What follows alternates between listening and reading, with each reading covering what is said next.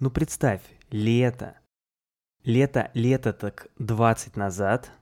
Школа. Такая, наверное, даже вторая половина школы. Летние каникулы. Ну для меня это было так. Я, значит, в гостях у бабушки или у другой бабушки. Сижу, например, дома, если я не гуляю, а я старался не гулять. И э, жарким днем в старенькой квартире, где, конечно же, никаких кондиционеров тогда ничего не было, в эту жару сижу и, например, читаю книгу. Я тогда много читал, а, потому что было много времени для этого. Или смотрел что-то по телевизору или по DVD, когда они появились. Но я к тому, что кажется, что в детстве лето это было такое время контента, потому что читаешь, смотришь кино, если ты вдруг не уехал к бабушке, то играешь э, в компьютер. В общем, вот такое вот прям лето было время контента. А у тебя так же было или нет? Когда ты сказал лет 20 назад, я подумал, ну вот, мне 5 лет, я представил.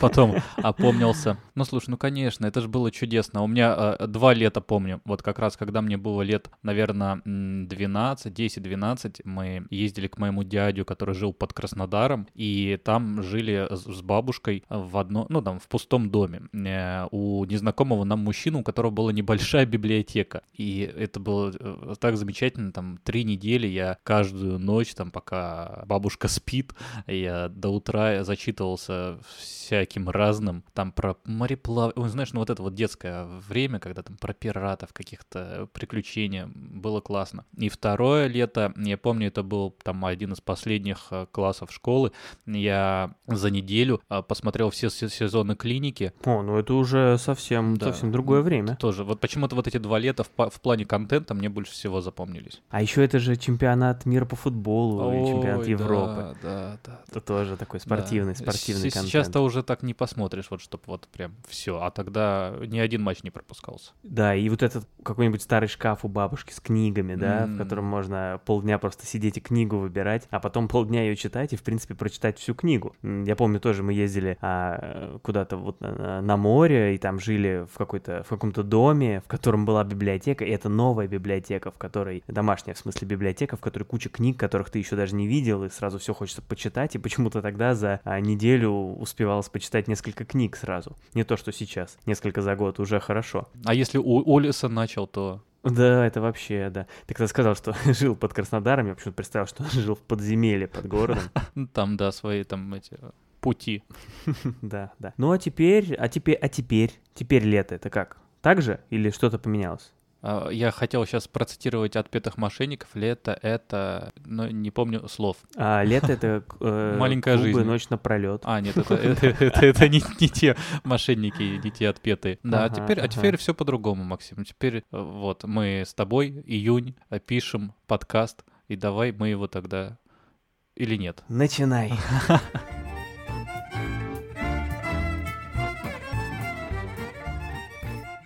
Всем привет! Это подкаст «Еще полчасика», в котором мы пытаемся разобраться в кино. Мы его смотрим, любим и обсуждаем его между собой и рассказываем вам. А мы это я, Макс Кони, и мой соведущий, человек, который считает Ринго Стара а, лучшим битлом, Максим Матющенко. Привет, Максим. Привет, я только не понял, Кого считает? А, Ринго, Кем? Ст- Ринго.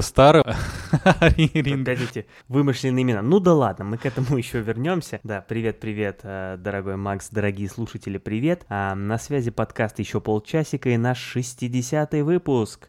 Фанфары здесь будут ведь? А, будут. Такие тю-тю. Да, вот, хорошие фанфары были, спасибо. А, юбилейный выпуск. Мы когда-то имели моду по поводу номера выпуска какую-то нумерологию подтягивать, и 60, кажется, это вообще просто идеальный выпуск для нумерологии, потому что он такой весь, а такое магическое число, которое складывается из э, многих других э, чисел, это там 12 умноженное на 5 и делится на все что угодно, и на 6, и на 2, и на 3, в общем, такое всегда было волшебное число, и под вот это волшебное календарное число у нас сегодня календарная тема, летняя, жаркая тема. Мы сегодня сидим э, в майках, ну, по крайней мере, половина из нас, и говорим про лето и про летнее кино. Но если бы мы сказали в конце «и говорим про пиво», то тоже было бы Ну, про пиво мы всегда говорим перед и после выпуска, поэтому было бы как-то даже неудобно. Ну, давай нач- начнем говорить про летнее кино. Или знаешь, вот я должен так сказать, мы не первый раз выбираем какую-то тему под выпуск, да, э, и всегда забавно, я, я, я должен так сказать, про летнее кино или про кино, которое нам казалось летним перед тем, как мы его посмотрели. То есть мы вот, мы вот стараемся подбирать, а, а дальше получится или нет, ну, в этом тоже часть удовольствия от процесса. Поэтому давай разбираться. Фильмы, которые мы сегодня выбрали, получились они летними или нет. Давай вот прям один за одним. Первый у нас фильм «Жвалы».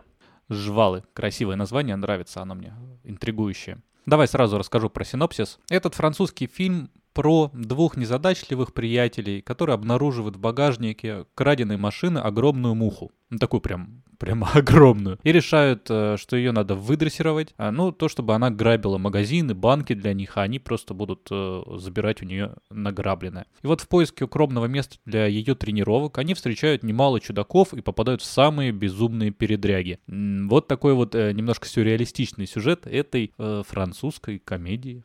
И про бабки тоже забыть? Нет, Не думаю. мы можем сделать бабки на мухе.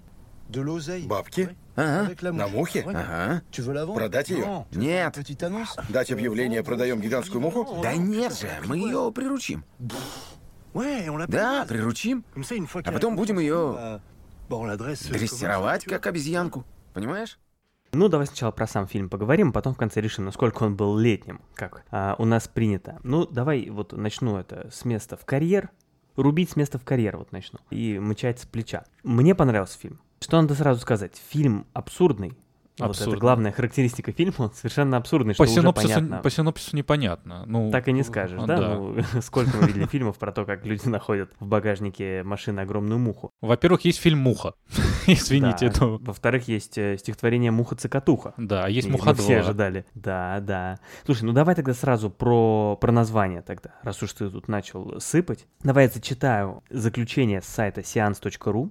Надо его упомянуть, раз уж мы... Э, Что говорит оно про название, говорит этот сайт про название фильма и про другие фильмы с таким названием. Это выдержка, поэтому начинается тоже с середины. А, говорят о том, что вот на горизонте насекомой культуры появился новый герой. Кентен Дюпье. Это режиссер фильма. Первое, что он сделал, нарушил неписанное правило называть фильмы о мухах словом «муха» и никак иначе. Заглавие «Жвалы» сразу эксперимент и риск, потому что часть зрителей, наверное, даже не знает, что это. А это, согласно Википедии, верхние парные челюсти ротового аппарата членистоногих, служат для разгрызания и размельчения пищи, а у общественных насекомых также для построения гнезд. Зато другая часть может вспомнить, что у мух, по крайней мере у нашей соседки по дому, муска доместика, никаких жвал нет. Их ротовой аппарат ученые склонны определять как лижущий-сосущий, тот самый хоботок, которым мухи, ползая по столу, делают тюб-тюб.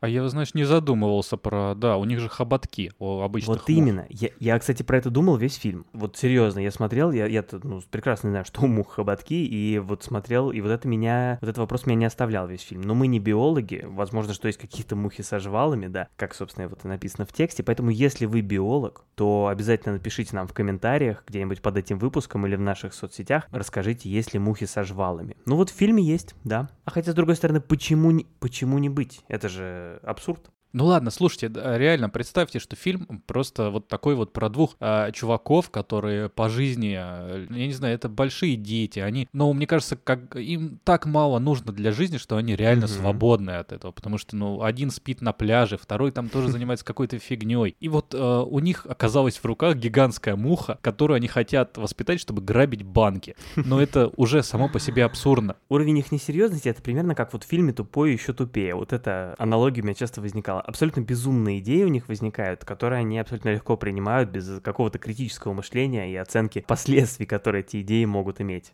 И при этом они относятся к этому настолько серьезно, то есть они решают воспитать эту, выдрессировать муху, и они прям строго к этому следуют. То есть один из друзей вообще он прям э, зациклен на этой цели, что вот, вот он дрессирует ее, он настолько этим увлечен. И знаешь, а, мне кажется, нам по пути, ну вот я не знаю, вот у меня встречаются люди, которые увлекаются какой-то вещью, вот, о которой бы ты, ты вот думал, ну нет, этим я не хочу. Ну не то чтобы, знаешь, там по профессии или что-то, я не знаю, в школе, в институте кто-то делает такую вещь, и настолько ей увлечен, ты думаешь, ну блин, блин, вот ты бы этим, ну, не хотел бы заниматься. Ну, например, например, делает подкаст. Да, да, да. А вот есть такие люди, которые настолько в это входят, ну, то есть они вообще другим вообще не могут себя представить. И вот здесь вот один из них, он начинает дрессировать муху, как будто бы он всю жизнь вот э, шел именно вот к этому. Ну да, то есть у них диалоги из серии, что а, я пойду куплю еды. Нет, купи еды для нашей мухи.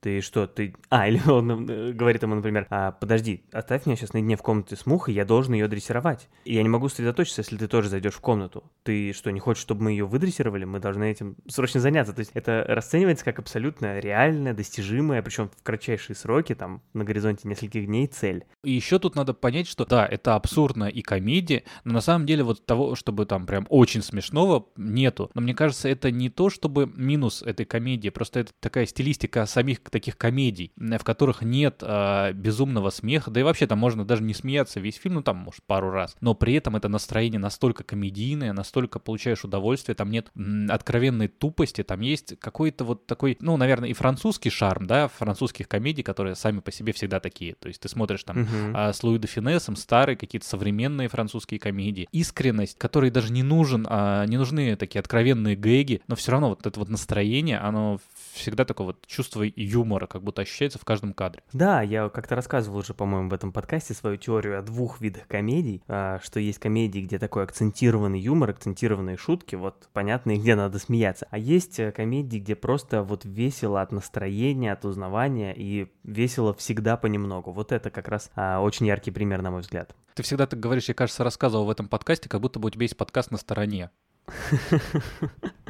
А, ну, э, сменим тему. Слушай, смотри, вот это уже второй выпуск подряд. Мы говорим про такое, про абсурдное кино. В этот раз «Жвалы». В прошлый раз у нас было все везде и сразу. А вот как э, в сравнении этих два фильма тебе напрашивается, напрашивается сравнение. Ну, поэтому... слушай, честно говоря, не задумывался. Просто мне кажется, если все везде и сразу, там очень много еще морали и разных а, поднятых вопросов, ну, э, это не преуменьшает то, что вот э, в жвалах меньше этого. Но в жвалах, мне кажется, одна такая, глуб... ну, не то чтобы глубокая мысль, а просто, в принципе, наслаждаться жизнью и радоваться тому, что ты есть, то, что у тебя в руках, ценить это. Ну, как-то вот, не знаю, больше в этом, а все везде и сразу там просто ну, там столько нагромождено разных таких подслоев. Угу, угу. Ясно. А вот я сравнивал, я сравнивал, и я в прошлом выпуске говорил, что все везде и сразу мне не очень понравилось. Я должен сказать, что жвалы мне понравились больше. И я даже нащупал для себя разницу между ними, а, но не такую, как ты, хотя твоя тоже заслуживает um, права на жизнь, пусть будет.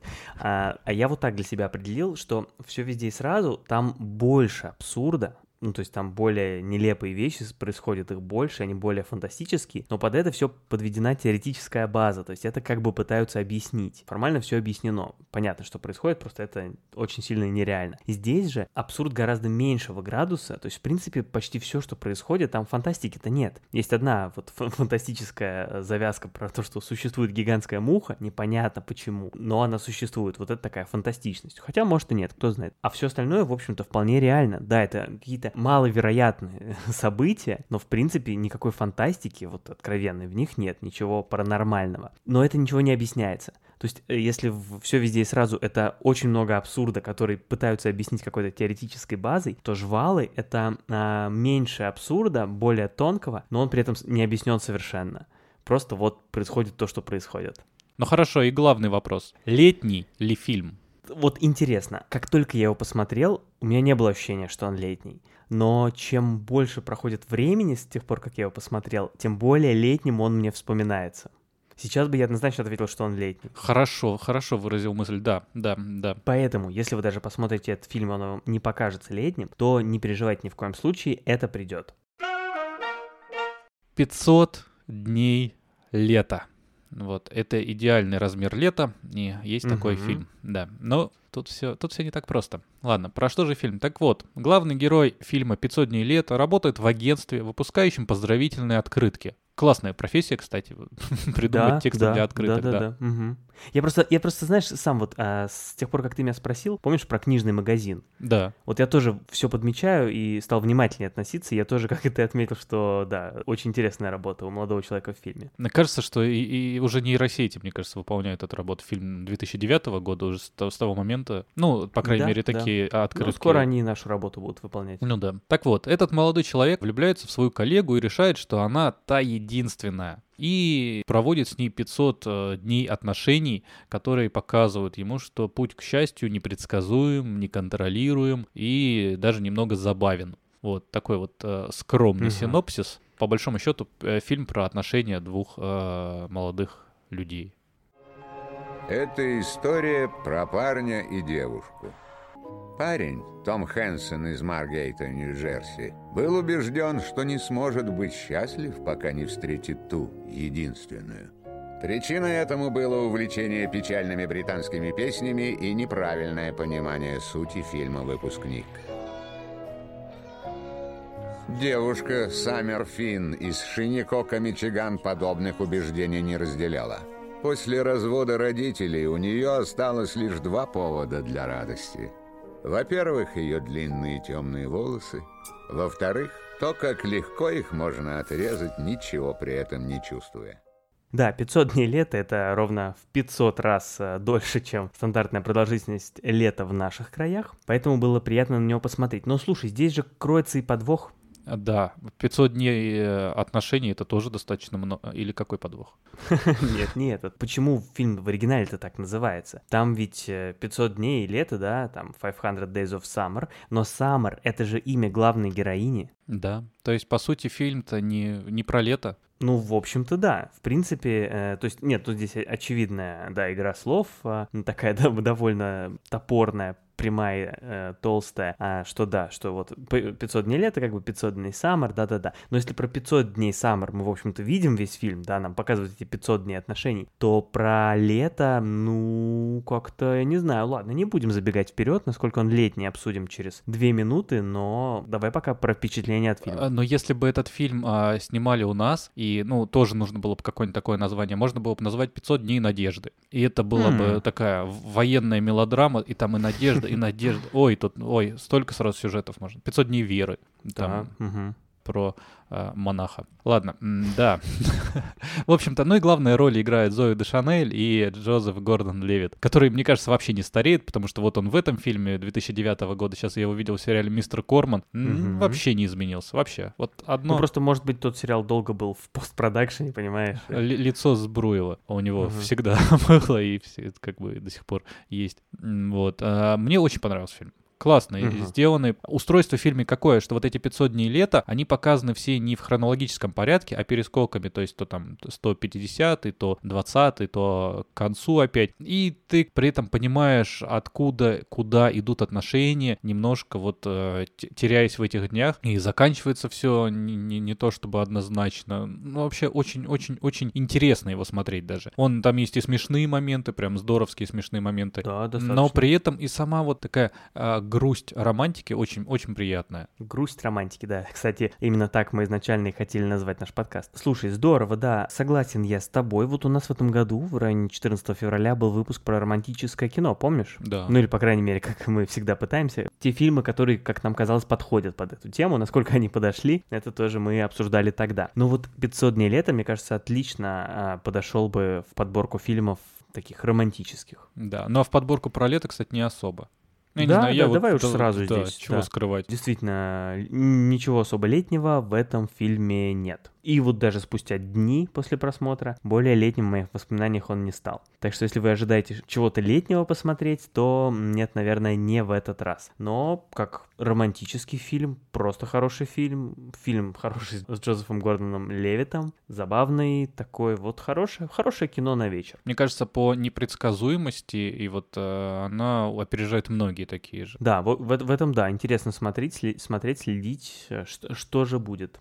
Такое вот оценки э, отношений выставляются. Мне вот это вот очень... Ну, он как-то вот просто настолько приятно смотреть, и при этом настолько он не вторичный. Он, если бы он вышел вот в наш 2022 год, он все равно бы смотрелся так же актуально. А это 2009. 13 лет прошло, э, свежесть вообще не теряется в фильме. Да, да. Вот он, с одной стороны, не теряет свежесть, а с другой стороны, вот уже становится классикой романтического кино, что приятно. Так сказать, классика появляется на, на наших глазах уже. Фильмы нашей молодости уже становятся классикой, Макс. Вот к чему мы пришли. И там есть шутка про Ринга Стара как раз, э, группы Битлз. Уже упомянутого сегодня, да. Она связывает нас э, не только с началом нашего выпуска, но и с продолжением а, нашего выпуска. Угу, угу, да, все как, как продумано. Мы могли бы здесь тоже, как в 500 дней лета, перескакивать. 25-я минута подкаста, 15-я, 40-я, да? Фильм длиной в выпуск. А мы так и перескакиваем, просто при монтаже потом соединяем в нужном порядке. Да, Или да. на- на- на- на- наоборот. Помнишь, мы делали выпуск про Нолана чуть больше года назад, 25-й выпуск наш. И тоже, во-первых, там Джозефа Гордона Левита мы вспоминали, потому что он снимался, да, в фильмах. И мы тоже тогда думали сделать нелинейный выпуск, все перемешать, вот. Но потом поняли, что и так-то трудно понимать наши подкасты и следить за ходом нашего обсуждения. А уж если его перемешать, так и вообще. Вот знаешь, есть такая игра, как шесть рукопожатий, а, но есть киношная шесть рукопожатий, когда ты говоришь, а, например, я не знаю, там, Джозеф Гордон Левит и... Мгм. а, И Збруев. И Збруев, да. И вот через шесть фильмов, с которыми партнерами по съемочной площадке они играли, надо дойти от Джозефа Гордона Левина до Збруева. Мгм. Скажем, Гордон Левит играл с Ди Каприо в начале, э, Ди Каприо играл с, кем-то где-то. Со Збруевым. Со- Збруевым. Все в будет хорошо. Да, они играли вместе. А, вот. И вот здесь вот мне забавно, потому что одновременно с а, 500 дней лета я пересматривал, ну не прям одновременно, но в, эт- в эти же дни я пересматривал э, трилогию Нолана про Бэтмена. Вот захотелось. Мне знаешь, вот бывает. А там есть а, Да. Гордон Левит. Мы смотрели сериал а, «Куколка», второй сезон там смотрели с женой, и там играл один из его друзей, а второй друг играл в другом сериале, Друзей который... кого? а, А, я понял. Из, из друзей его персонажа в пи- в 500 дней лета. 500 да. дней лет. Мгм, Да, а хорошо. второй друг из этого э, 500 дней лета играл в сериале «Предложение». Я вот сейчас смотрю про э, съемки «Крестного отца». Они к юбилею 50-летнему, да, 50 лет уже, да, у крестного отца. Вот они выпустили, там второй друг его играет. Все перемешивается, так, знаешь, вот как-то вот а, мне всегда такие мелочи очень э, нравятся. Согласен. По- Послушайте наш подкаст, пойдете послушать другой подкаст, а там Максим. М, понравится ли это мне, такая вот мелочь? Ну, не знаю, не знаю. Ну, на всякий случай. Будь готов. Хотим ли мы прочитать отзыв, который мы нашли в интернете? А давай, давай прочитаем. Прочитаешь отзыв? Конечно, конечно, наша любимая, но не регулярная, но от этого не менее любимая рубрика «Отзывы из интернета». В прошлый раз мы читали отзывы на, на канал э, Макса в Дзене, а теперь, э, так сказать, по возрастающей отзывы на фильм «500 дней лета». Вот в интернете пишут. Меня, как человека со стандартным мышлением, невероятно бесили главные персонажи. Порой хотелось встряску им устроить, потому просмотр фильма прошел, мягко сказать, не очень. Первым впечатлением было «Буэ». По прошествии некоторого времени мне вспомнился этот фильм, и я задумался о его сути, о его сюжете, о его подаче. И меня осенило. Первое впечатление, а именно отвращение к главным героям, напрочь стерло хорошее впечатление о фильме. Планирую пересмотреть его более осознанно, не зацикливаясь на раздражающих факторах. Достойный фильм, но уж равнодушным точно не оставит. Приятного просмотра. Какой драматичный отзыв. Он мог сам бы служить э, сценарием какого-нибудь документального фильма о фильме. Человек понимает, что ему просто не нравятся главные персонажи, но Мгм. это не влияет на общее восприятие посыла фильма и того, как он сделан. Это классно. Хотя главные персонажи немного бессили. Ну, в смысле, э, если их сравнивать, э, скажем, э, есть вот персонаж, который совсем не бесит, э, 10 баллов получает, и который очень Мгм. бесит, получает 1 балл. Ну, вот эти Мгм. где-то э, 7. А они тебя в равной степени бесили? Слушай, ну, э, а, да. Да, нет, у интересно, меня не было, не было деления на вот героиню Зои де Шанель, которая там, наверное, такой, но более триггерный персонаж должен быть. Да. Ну, просто Зои де Шанель, она... Ты ей сделал скидку, скажем так, ладно. Да, я просто пытался обойти этот момент как, можно мягче. Спасибо. А, да, э, слушай, я понимаю, вообще вот э, этот отзыв как будто моя жена писала, да, ей тоже вот э, не, понравилось, например, вот особенно персонаж Зои де Шанель ей не понравился, и, Кстати, а вообще, мне кажется, женщинам не нравится персонаж Зои де Шанель, потому что у меня абсолютно идентичная ситуация. Надо как-нибудь поисследовать этот вопрос. Надо посмотреть больше фильмов Зои де Шанель, да? Да, хорошо, да, займемся этим. Я, во-первых, что ей, что мне, ну вот персонаж э, Гордона Левита у нас не вызывал как-то отторжения, но при этом я вот, э, хотя меня персонаж Зои де Шанель тоже не выбесил, меня вообще никто не бесит обычно, но я при этом как бы с полным пониманием относился, почему он может вызывать раздражение. Но я размышлял вот о чем. Но ведь, ведь так и надо. Ну вот если это был бы фильм про, как вот в отзыве написано, про людей со стандартным мышлением, да, про абсолютно обычных, но ведь не было бы же так интересно.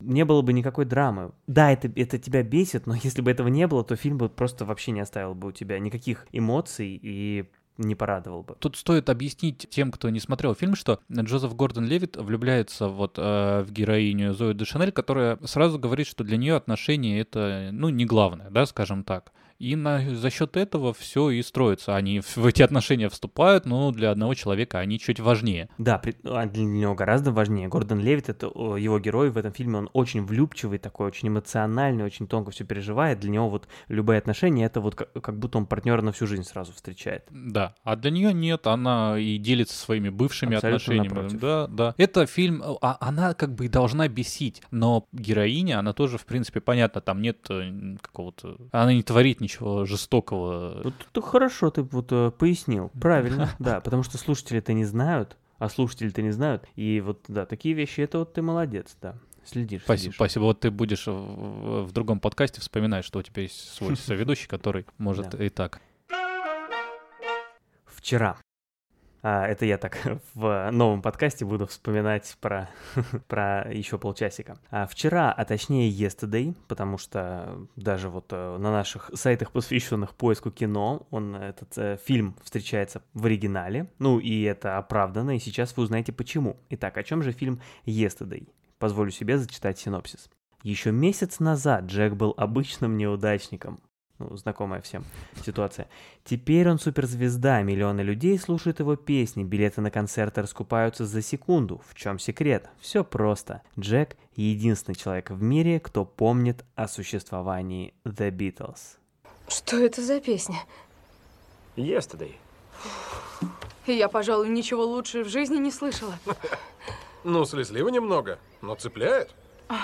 Когда ты ее сочинил? Это не я, а Пол Маккартни сочинил. Это же Битлз. Кто? Да Битлз. Чего? Джон, Пол, Джордж и Ринго. Битлз. Не понял, они родственники? Битлз. Это фамилия, что ли? Группа так называется. Ник, объясни ты. Вот так вот. Сильно. Сильно. И теперь да. понятно, почему называется фильм Yesterday, а не вчера. Потому что, если сказать вчера, Битлз, музыка, не, не сразу понятно, а Yesterday это, ну, само по себе уже ассоциируется с легендарной песней.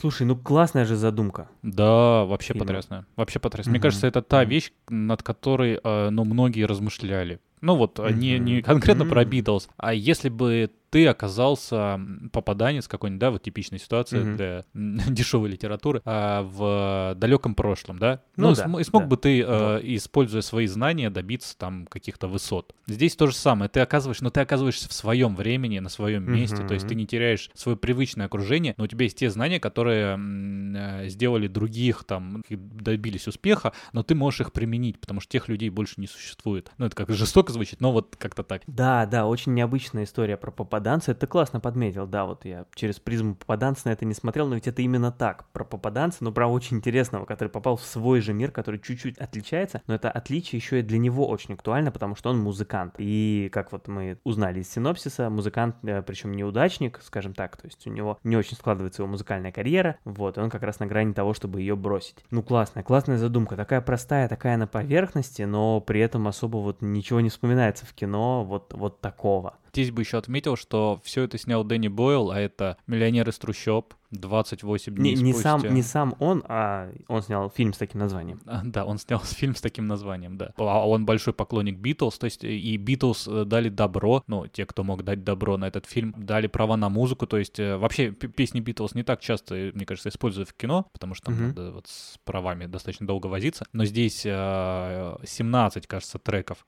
Треки, Мгм. как-то, знаешь, вот как-то говорить треки про песни Битлз э, пошловато. Их, к счастью, можно называть песнями, без вот этого всего. Да-да-да, вот песни Битлз, 17 песен, все здорово в этом плане. Но сам-то фильм, вот у меня общее впечатление, что он очень неровный. То есть, а, с одной стороны, здесь э, шикарная задумка и шикарная музыка Битлз. Можно сказать, что это не заслуга фильма, да, музыка Битлз, но все-таки в этом фильме звучат почти все песни, не, не- ну, кроме тех, что там в титрах, не в оригинале, а перепетые, исполненные в качестве кавера. Это, в общем-то, заслуга сделать классный кавер на хорошо знакомую песню, там, когда герой просто под гитару играет знаменитые песни или воссоздает их, ну, это очень здорово звучит. Так что вот, на мой взгляд, музыка — это сильная сторона фильма. Но помимо задумки и музыки, честно говоря, все остальное не впечатляет. Например, состав актеров. Актеры классные, ну, то есть они, они все молодцы, все справляются со своими ролями, очень приятно смотреть. Но я, извиняюсь, это прозвучит тоже ужасно пошло с моей стороны, но я тут должен сказать, к сожалению, все-таки есть такой эффект, что, ну, ну в фильме нет звезд первой величины, и даже второй, наверное, нет. И все-таки это влияет на тебя как на зрителя. Ну, вот кажется, будь в этом фильме один-два очень известных лица, еще раз извиняюсь за то, как пошло это звучит, но это бы придало ему очков в, в глазах зрителей. Да, скорее всего. Но вот знаешь, Химеш Патель, который играет главную роль, кажется в какие-то моменты, что он играет э, не сильно. Ну вот может быть э, так. Но не сильно, я не говорю, это вот слабо. Почему слабо? Это совсем какая-то негативная оценка. Но здесь это наоборот, мне кажется, знаешь, какой-то есть на этом небольшой акцент, что он и певец по своей сути, вот по, и музыкант по сюжету фильма а, прям слабый. Mm-hmm. Он не какой-то карикатурный, то есть там нет такого типа, о, неудачник, он совсем очень плохо поет, а тут вот ему такая слава досталась в руки, потому что он mm-hmm. помнит песни Битлз, а никто не помнит. Нет, он просто, ну вот, ну, ну не его это, скорее всего. То есть он пишет музыку, пишет музыку слабенькую, хотя старается, парень приятный, парень хороший, но вот у него не выходит. Мне кажется, что это чересчур, может быть, хорошо, с... ну, я, может быть, не прав, чересчур хорошо сыгранная роль, наоборот. То есть вот он mm-hmm. играет э, вот этого вот парня, и поэтому не да. цепляет. То есть он же поет эти песни Битлз, он как бы старается, он тоже, он остается тем же хорошим парнем, но харизмы у него нет. Интересно подметил, но вроде это не противоречит тому, что я сказал. Я согласен, что все, все здорово справились, и Патель тоже, но просто вот... Или вот, например,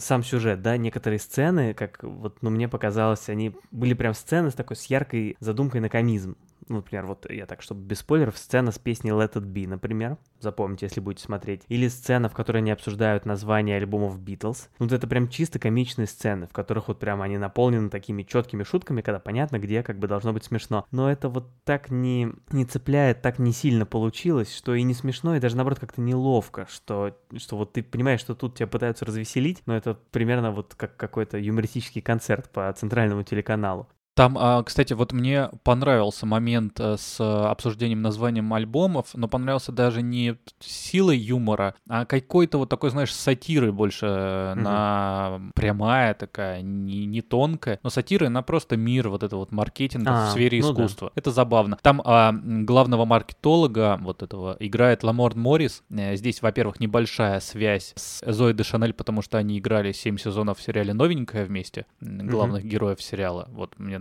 ну, я, я уже говорил, что мне нравятся такие пересечения, да. А во-вторых, да, да. я когда писал про сериал новенько, он мне ставил лайк в Инстаграме. Это просто тоже хотел отметить. Ничего себе. Да. Еще раз подчеркнем, а, Максу сам актер поставил лайк в Инстаграме, если кто-то прослушал. Круто. Ты знаешь, давай, ладно, раз уж мы про актеров, я еще отмечу Лили Джеймс. Она играла главную женскую роль, тоже замечательная актриса, отлично сыграла. И вот просто пока запомните, запомните, запомните это имя, мы к нему еще вернемся. А ты вот э, тут хотел что-то еще про нее сказать, да, я так понимаю? А, да, я хотел сказать, что э, очень же много в фильме отсылок разных, и э, ее персонажа зовут Элли в честь Эленор Ригби, ну, одной из песен. А вот, м-м, я не догадался, я не догадался. Да, вот ты знаешь, я тоже искал без конца эти отсылки, потому что, ну, давай вспомним наш э, один из любимых фильмов Across the Universe, через вселенную, правильно? Ты же его тоже любишь. Вот надо пересмотреть, э, да. Вот, мюзикл, основанный на песнях Битлз. Надо пересмотреть, когда у нас наконец будет долгожданный выпуск про мюзиклы. Вот там все герои, все имена героев вот прям очень прямо отсылают к, к песням Битлз. Главного героя зовут Джуд, как, как Хей Джуд. Там есть и Максвелл, там есть и Пруденс. В общем, очень все прямо. Вот здесь такого особо нет. Я, я, честно говоря, даже не догадался, что Элли это Эл, Эленор э, Ригби. Вот это ты молодец. Потому что все остальное... Да, а вот э, хотел такой вопрос еще задать, раз мы, мы вот конкретно про музыку. Вот ты думаешь, музыка Битлов была бы э, так популярной, изобрети ее сейчас? Про Битлов, знаешь, ходят, э, по крайней мере, байки, что первые продюсеры им тогда уже так говорили. Ну вы что, какие гитары, песня про любовь под гитару? Ну, все-таки уже 44 год. Нет, это они тогда только родились, уже там 60-й год на дворе. О чем вы говорите? Ну, во-первых, фильм тебе показал, что была бы популярна. Что за вопрос ты задаешь? А, фильм про, ровно про это. Кстати, а, ты вот вначале напевал песню Yesterday, как вчера. А, я вспомнил, что у нас в школе, я, может быть, тоже уже рассказывал, был на занятиях по музыке цикл уроков, посвященный именно творчеству Битлз. Вел его учитель географии, причем, ну, он тоже такой музыкальный человек, и вот он любил Битлз, и вот смог мне еще тогда эту любовь привить. И он, я помню, рассказывал, что Пол Маккартни сначала придумал мелодию этой песни и а, напевал ее, типа, там, про яичницу. Он пел там «Яичница, как же я люблю яичницу». Э, Если я не подводит память, когда читал об этом фильме, а, Пол Маккартни предлагал этот фильм назвать а, «Яйца в смятку» или «Яичница», как-то вот, Вот. так. Видишь, какой, да, да, то есть А Я полюбил Битлз в классе в девятом, когда я начал ходить на курсы английского языка к репетиторше. Она жила у нас в доме, и она учила меня английскому по песням Битлз.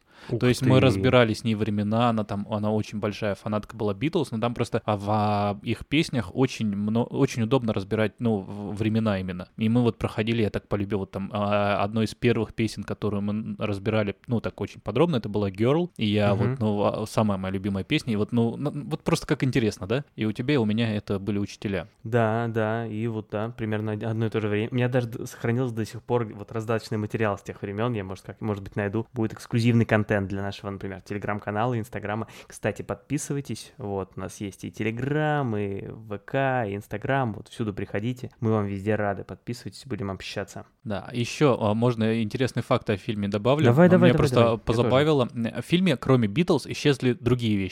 Э, Наверное, не будем говорить, Да, какие, да, потому это- что это, это- это смешно по забавно. ходу фильма. Ну, просто натыкаться, что вот этой вещи тоже в мире больше нет, как и Битлз. И среди идей, которые использовали авторы, которые хотели использовать, что а, нет фиолетового цвета в мире. То есть они хотели М. убрать, что фиолетового нет. И в кадре больше не, не, не будет фиолетового, а группа Deep Purple будет называться Deep Orange. Ну, Да, да, да, ну вообще, мне кажется, сразу с- подумал. с- смешная такая штука Да, придуманная, но смешная. решили не париться, потому что а, очень много приходилось бы контролировать того, чтобы фиолетовый не попадал в кадр. Вот. Ну, это просто, ну, сме- смешная идея, которая не была включена. Да, ну классно. Слушай, ну много еще мелочей, давай так буквально в назывном порядке. Э, часть действия происходит в Москве. Это очень забавно смотреть, как Москва представлена в этом фильме. Да, но мне понравилось. Ну, она хорошо показана. То есть, а все еще проработано. Там все, ну, прям надписи, все адекватно сделаны, ничего. Ну, Хотя все, в да. начале мечеть мне почему-то показалось было. Э, ну, а я так понял, что это просто в Олимпийском, наверное, якобы. Хотя потом, судя по сцене, это не Олимпийский. Может, какой-то клуб возле Олимпийского, но... А что такого? Мечеть в Москве есть, в этом ничего такого. Что сразу? Да, ну, может, если кто-то не знает, могло показаться странным. Эд Ширан Да. играет довольно заметную роль в этом фильме. Я не да. ожидал. Когда сначала он упоминался, я думал, что это, как знаешь, вот либо он там... Я думал, вообще его не будет, его там со спины как-то показывают. Я думал, может быть, просто вот он. Яко- якобы он, на самом деле не он, но нет. Прям полноценную роль, интересно. Должен был играть солист Coldplay вместо Широна в начале, но там не получилось по каким-то техническим э, ситуациям, и взяли Широна. Мне кажется, Широн вообще идеально подходит. Да, замечательно, прекрасный. И он, если честно, да, как-то вот, ну, по крайней мере, лично мне более узнаваемый. Ширна я-то и в лицо знаю, в отличие от солиста Coldplay. И я не знаю, когда еще будет повод сказать об этом в подкасте, но какие же у Ширна странные названия альбомов. Он, то есть вот ты обращал внимание? Нет. Название альбомов Ширана. У него там один называется плюсик, по-моему, первый. То есть вот просто значок плюса. Мгм. Потом там а, значок есть деление, а, знак равенства. У меня душа болит, я себе не представляю, как, как они с этим работают. Ну, то есть, представляешь, люди там ищут, например, в поисковике название альбомов. Да, Там да, же да. это все, все ломается, тебе куда-нибудь это надо подписывать там, на Ютубе, я не знаю, где-нибудь этот значок не принимается. Это же просто, просто ад для диджитального мира такие названия. Ну вот это же команда маркетологов работала, поэтому там все, все четко. Понятно, да. То есть мы еще и в адрес маркетологов сегодня мы, мы выступаем. Ну и последнее вот буквально, что у меня есть, просто, и, честно говоря, вот почему-то про этот фильм, несмотря на то, что он, м, может быть, сам как фильм не такой-то и классный, да, вот мы уже сказали про это. Хотя я ему поставил довольно высокую оценку, мне понравился. Ну, потому что, я- хотя бы потому, что я люблю Битлз, я люблю музыкальное кино, вот уже за это его, ему можно поставить высокую оценку. То есть я ему, короче, я ему все прощаю. Надо не забыть обсудить, насколько он летний, но перед этим я расскажу короткую историю, связанную с каверами на Битлз, на песни Битлз. Вот мы как минимум два раза с женой ходили на концерт а, группы Dance Ramblers в Москве. И это российская группа, которая специализируется на каверах музыки Битлз. И она даже, эта группа выигрывала какие-то международные конкурсы каверов Битлз. И действительно, когда их слушаешь, звучание, ну вот абсолютно как Битлз. А, настолько они похожи, играют музыкальную часть, настолько похоже их вокалист поет. При этом они абсолютно не похожи внешне. Это такие вот обычные российские мужики там. Ну вот, то есть они визуально не копируют Битлз совершенно. Мгм. То есть, Ну, они то есть не трибьют, одеваются. да? Трибьют — это ж копирование как бы группы, вот трибьют группы, они а, Ну, полностью... я не должны- разбираюсь в этих Я тоже. словечках, да.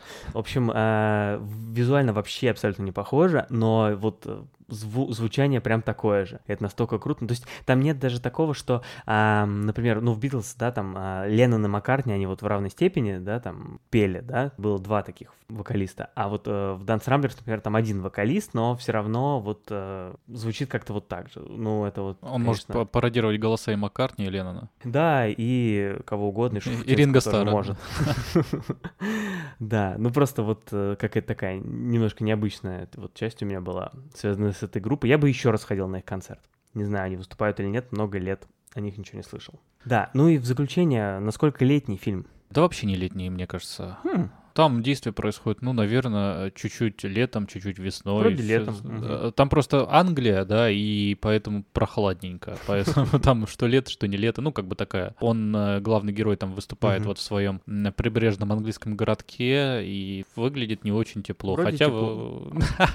Не, ну, в смысле... Там ну, какой-то open air, есть летний Ну фестиваль в палатках. А, да, да, да, я почему-то ближе к концу думал, ну да, в начале, да. Ну, в общем, э, фильм не характеризуется летом, как, например, а, могли бы характеризоваться жвалы. Вот спустя М. время мы решаем, что жвалы, ну да, про лето, а тут вот, ну, как-то лето, не лето. Было бы зимой, разницы никакой. Но при этом, если 500 дней лета может оставить ощущение какой-то летней обманутости, да, если ты хочешь его посмотреть как летний фильм, а он вот вообще не про лето, то, мне кажется, вчера, по крайней мере, тебя здесь не обманет. То есть, если ты хочешь его посмотреть с летним настроением, он летнее настроение тебе не испортит, но, наверное, и не зарядит им.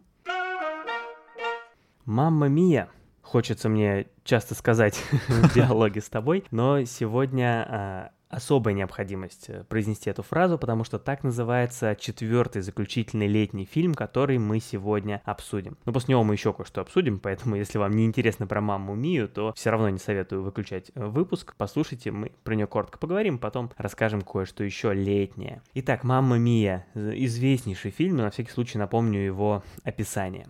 Молодая девушка Софи собирается выйти замуж и мечтает о том, чтобы церемония прошла по всем правилам. Она хочет пригласить на свадьбу своего отца, чтобы он отвел ее к алтарю, но она не знает, кто он, так как ее мать Донна никогда не рассказывала о нем. Софи находит дневник матери, в котором та описывает отношения с тремя мужчинами. Софи решает отправить приглашение всем троим. Все самое интересное начинает происходить, когда на свадьбу приезжают гости.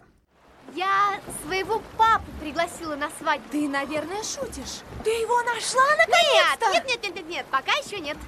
Но вы знаете, что мама мне говорит, когда я спрашиваю ее об отце. Мгм. У них был летний роман.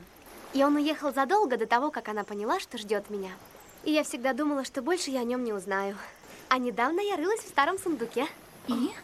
И нашла вот это. Это фильм-мюзикл, что сразу нужно отметить. А вот что интересно, да, что э, вчера это музыкальный фильм, по сути, а вот «Мама Мия» мюзикл. Ну, разница вполне прямая, да. И ощутимая, да. Да, не то чтобы я готовился тут дать определение, но мюзикл вроде где, э, где музыка — это, собственно, Фо- часть... э, форма общения, мне кажется. Форма общения, да. прекрасно, да. Я просто не готовился, видишь, А я тоже не готовился, потому что- все-таки не готовился, но смог сказать. Да, это форма общения, форма подачи диалогов или монолога очень часто. Фильм изобилует э, звездами первой величины на этот раз, тоже в отличие от фильма «Вчера». Тут и Аманда Сайфред в главной роли той самой девушки Софи, и Мэрил Стрип в роли ее матери Донны, а также Пирс Броснан, Стеллан Скарсгард и Колин Фёрд в роли м, отцов. Отличный мюзикл, весело, задорно. Я люблю Аббу, может не так, как Битлз, но здесь все перепето здорово, актеры классные. Вот таким вот должен быть хороший мюзикл, не прибавить, не убавить. Действительно хороший мюзикл, замечательные актеры. Ну, тут просто достаточно было имена перечислить, и уже понятно, что все классно с этим. Неплохая история, такая, в принципе, классическая, вот немножко театральная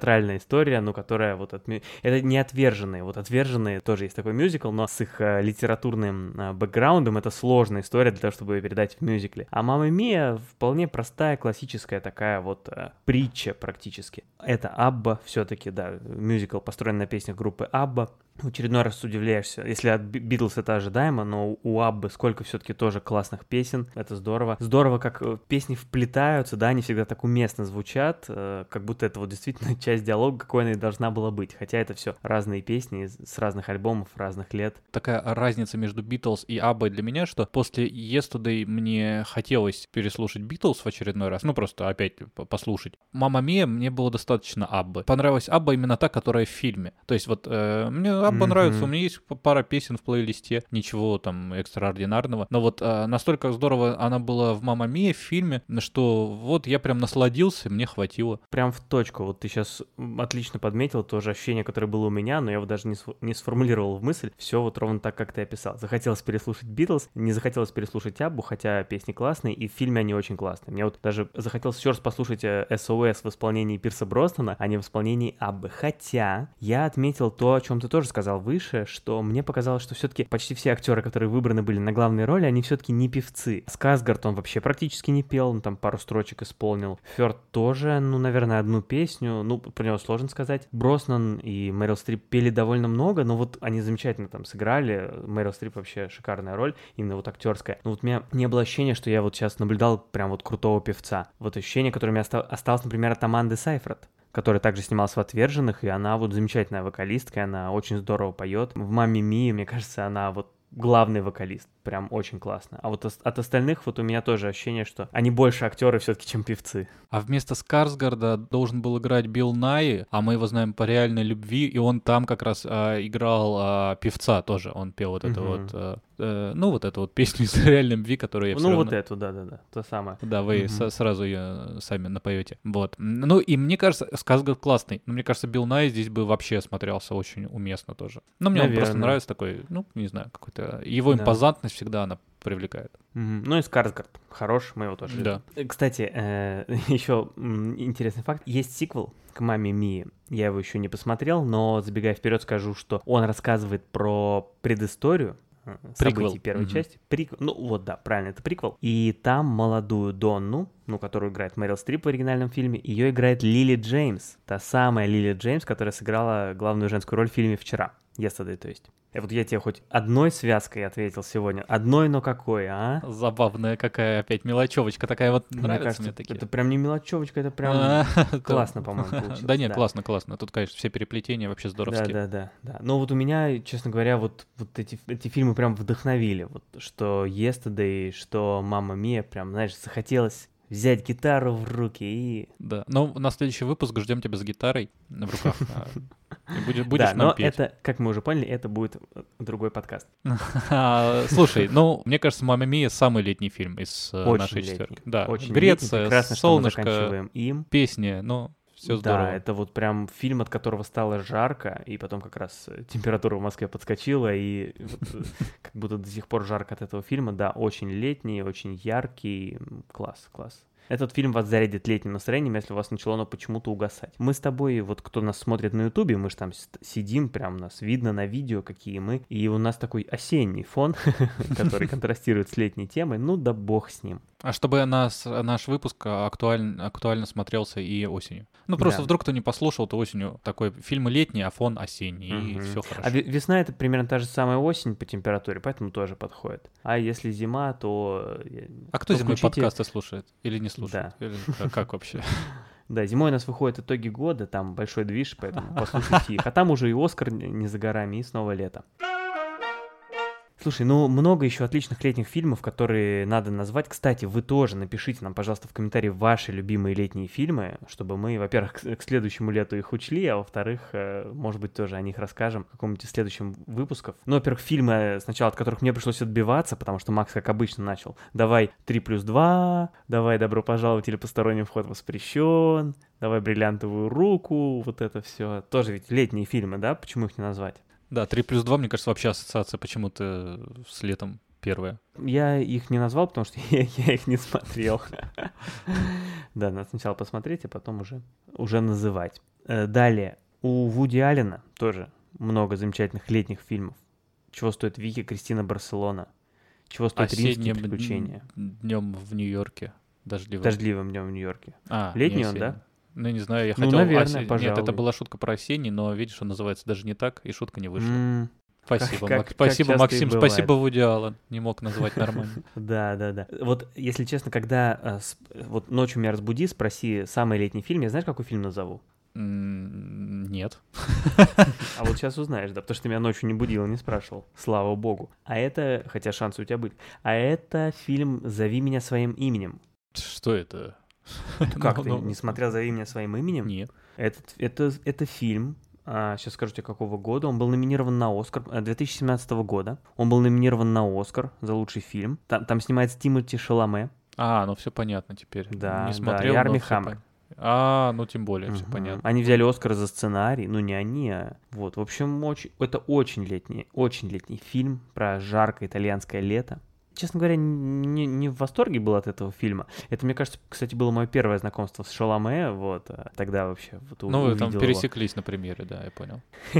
Да, а, в общем, но, но фильм очень летний, поэтому вот а, могу посоветовать. Еще парочку назову, тоже в назывном порядке. «Королевство полной луны». Очень летний фильм. Очень летний, Да. но с фильтром таким э, сепия, как там называется. Добавляет осенний, а, последних дней лета. мгм. Такой, Ну да, как да. бы э, лето уходит, и ты грустишь. Августовский, августовский да. фильм такой, да. А, очень яркий фильм Уэса Андерсона, что, в принципе, уже многое объясняет э, с, с замечательным составом актеров. Прям захотелось пересмотреть. Вот, кстати, один из первых фильмов, которые мы с женой смотрели в кино. Мы с тобой это вспоминали в романтическом нашем выпуске. Вот, пожалуйста. А, ну и закончу список э, летнего, э, летних фильмов. А, «Зависнуть в Палм-Спрингс». Да, вообще летнющий. летнющий фильм, который мы с тобой э, прошлым летом как раз обсуждали в нашем подкасте. Переслушайте этот выпуск, если еще не. Хороший выпуск, хороший фильм, очень летний. Так что дополняйте наш список, приходите к нам, рассказывайте, что любите вы смотреть летом. Может, вообще э, хотите рассказать, что летом любите смотреть про зиму, а зимой смотреть про лето. Придите, расскажите, э, это будет интересный для нас факт и опыт, что вот э, есть такие странные хобби. Да. Ждем вас у нас в социальных сетях. А бонус-трек? Бонус-трек какой будет сегодня у нашего эм, летнего альбома? Бонусом треком к нам, э, как там говорят, feat или vs, э, чего там, э, в- при поддержке. Э, Мгм, наш мгм, друг подкаст. Дуэт. Да, а, подкаст друг а, Стивен Книг, который м, рассказывает про книги, пришел и рассказал нам, что э, девчонки советуют э, читать летом, потому что книги-то летние тоже нужны. Книги летние Мгм. тоже важны. Итак, давайте послушаем их, а потом поделимся своими наблюдениями. Друзья, всем привет! С вами литературный подкаст «Стивен книг», и сегодня мы поделимся с вами парой хороших летних книг. А может быть, не очень хороших, а может быть и не очень летних. Нет, это я шучу так. На самом деле книги однозначно хорошие. Мы плохого не посоветуем. И начнем, пожалуй, с классики жанра, с замечательного летнего отпускного детектива «Карибская тайна» Агаты Кристи. Также еще, может быть, вы видели эту книгу под названием «Мисс Марпл в Вест-Индии». Это единственная из книг о расследованиях мисс Марпл, которая происходит не в Великобритании. Ведь после того, как главная героиня, замечательный детектив, она перенесла пневмонию, врач посоветовал ей подлечиться и съездить куда-нибудь э, в какое-нибудь место, где климат получше, чем на Британских островах. На что ее племянник, Рэймонд Уэст, успешный писатель, отправил ее на Барбадос поправлять здоровье. Но, зная таланты нашей замечательной э, сыщицы, конечно, не обошлось без того, чтобы она там раскрыла убийство. Я не буду рассказывать, в чем на самом деле состоит убийство, скажу только, что э, вовлечены колониальное прошлое, страстные отношения между супругами, загадочные миллионеры, а также таинственным образом погибшие жены. И все это, конечно, на фоне пальм, голубого моря, прекрасной погоды и, ну, не настолько прекрасных людей, раз уж там в этом отеле на острове Барбадос как-то очень активно гибнут разные граждане. Если же вы из тех, кому нужна длинная захватывающая книга на каникулы или на отпуск поваляться на пляжике, то мы хотим порекомендовать вам что-то немножко необычное. Роман чудесной писательницы Наоми Новик «Зимнее серебро». Ну, по названию вы уже поняли, что необычное в этой книге, что на самом деле там практически постоянно зима. И зима описана настолько здорово, что вот даже в жаркие солнечные дни ты ходишь, слушаешь, и немножко прям вот как-то ощущение, что холод дышит в спину. И книга это просто потрясающая. В нее можно провалиться с головой, и очень надолго. Это фэнтези, фэнтези, в котором три главные героини, Ирина, Мириам и Ванда, попадают, в общем-то, в ситуацию, когда им нужно принять вызов, вызов чего-то магического, но в том числе и жизненно-социального, так сказать, э, да, и просто желательно зимой в лесу не загнуться. Так что очень много всего интересного. Демоны, ведьмы, какие-то непонятные зимние эльфы. Но самое главное, это, конечно, захватывающая атмосфера, прекрасный слог и э, невероятно талантливо переданное ощущение сказки. Когда читаешь эту книгу Наоми Новик, ты просто а, погружаешься в такое вот полузагипнотизированное состояние, как будто бы когда в детстве читал какие-то сказки о Золушке или о Рапунцель, о том, как, как один мужчина лазил воровать э, капусту в саду у ведьмы, которая его потом поймала. И вот это ощущение тех самых гримовских сказок, конечно, приправленное реалистичностью, приправленное какими-то сносками ссылками на, ну, в общем-то, нашу современную жизнь и историю, обязательно захватит. Я гарантирую просто часы и часы погружение в холодную, но невероятно талантливо написанную атмосферу этой книги. Ну и для тех из нас, кто любит покупаться и кого очень сложно вытащить из воды, из моря, у нас есть еще такое предложение. Это роман Стивена Кинга «Мизери». А в 1987 году «Мизери» появилась на прилавках, и мне кажется, с того момента популярность этого романа, этого психологического триллера даже и не спадала. В этом романе рассказывается об одном знаменитом писателе, который слишком уж близко познакомился с одной из своих фанаток, и дело обернулось совсем не так, как он мог бы себе это представить, даже в самых смелых его фантазиях. А, но почему мы советуем именно эту книгу? С этой книгой уже связан замечательный опыт у Валентины из нашего подкаста. В прошлом летом на море как раз она и читала Мизери Кинга. Ну, во-первых, э, эта книга очень интересная, она довольно не маленькая, и она была настолько захватывающая, что не дала Валентине обгореть на солнце, потому что она не могла ее отложить и все время тусила под зонтиком, вместо того, чтобы ходить купаться. Ну и, соответственно, леденящий кровь ужас в сюжете хорошо помог ей в жару. Так что да, как-то в этот раз у нас летние книги все с уклоном на попрохладнее, ну, кроме, может быть, старой доброй Агаты Кристи. Ну что ж, друзья, всем спасибо. Слушайте подкаст еще полчасика и до следующего раза. Пока! Послушали девчонок, а теперь делимся своими наблюдениями. А, так как мы с Максимом в данный момент не слушали, моя фраза выглядела немножко смешнее, чем услышите ее вы. Вот. Наши наблюдения такие. Слушай, ну, во-первых, из перечисленного я читал и Агату Кристи, и Стивена книга, и Стивена Кинга, и полностью согласен, но миссис Марпл серию люблю, и э, мисс... Ну, а Стивен Кинг, мне кажется, это вообще... Я всегда читаю, не отрываясь, очень тоже вот... Ну, не знаю, что уж тут от короля ужасов ждать. Просто всегда еще так переживаешь э, за мисс Марпл, она все-таки уже в возрасте, еще и да, лето, все-таки да, жара. жара, там давление, да. Очень-очень, да, волнительная а, да, Но она и, да, и поехала лечиться как раз поэтому. Там все под присмотром. Ладно, от себя хочу порекомендовать. Вот такая летняя рекомендация, у меня тоже французская, я специально подбирал, чтобы вот э, чуть-чуть коррелировалось э, с нашими фильмами. Книга Робера Мерля, французского писателя, а, Мальвиль или Мельвиль, как у нас э, произносят, такое сложное французское, это название замка в, во Франции. Постапокалипсис, что не ожидаешь от французского писателя. Очень интересный сюжет, то есть там идет условно там 60-е годы прошлого века, в какой-то взрыв произошел, особо нет акцента на этом, и жители маленькой французской деревушки продолжают жить своей жизнью. Там кто-то погиб, кто-то нет. Ну и вот осталось буквально несколько человек, и они продолжают жить. Но книга настолько, понимаешь, это и постапокалипсис, и да, там происходит то, что им надо выживать, но с другой стороны, она настолько летняя, настолько какая-то, не знаю, при этом светлая и настолько увлекательно читается, а книга достаточно большая, что я не знаю, ну, мне кажется, вот летом, а я читал ее зимой, летом, летом она больше подходит. Просто вот не хочется и отрываться. Слог такой простой, но при этом яркий, красивый, насыщенный, ну, как французы умеют писать, даже если эту книгу перевели в итоге на русский, который тоже большой, красивый язык, но при этом все-таки переведенная книга, но читается прям замечательно. Oui, bonsoir, Максим.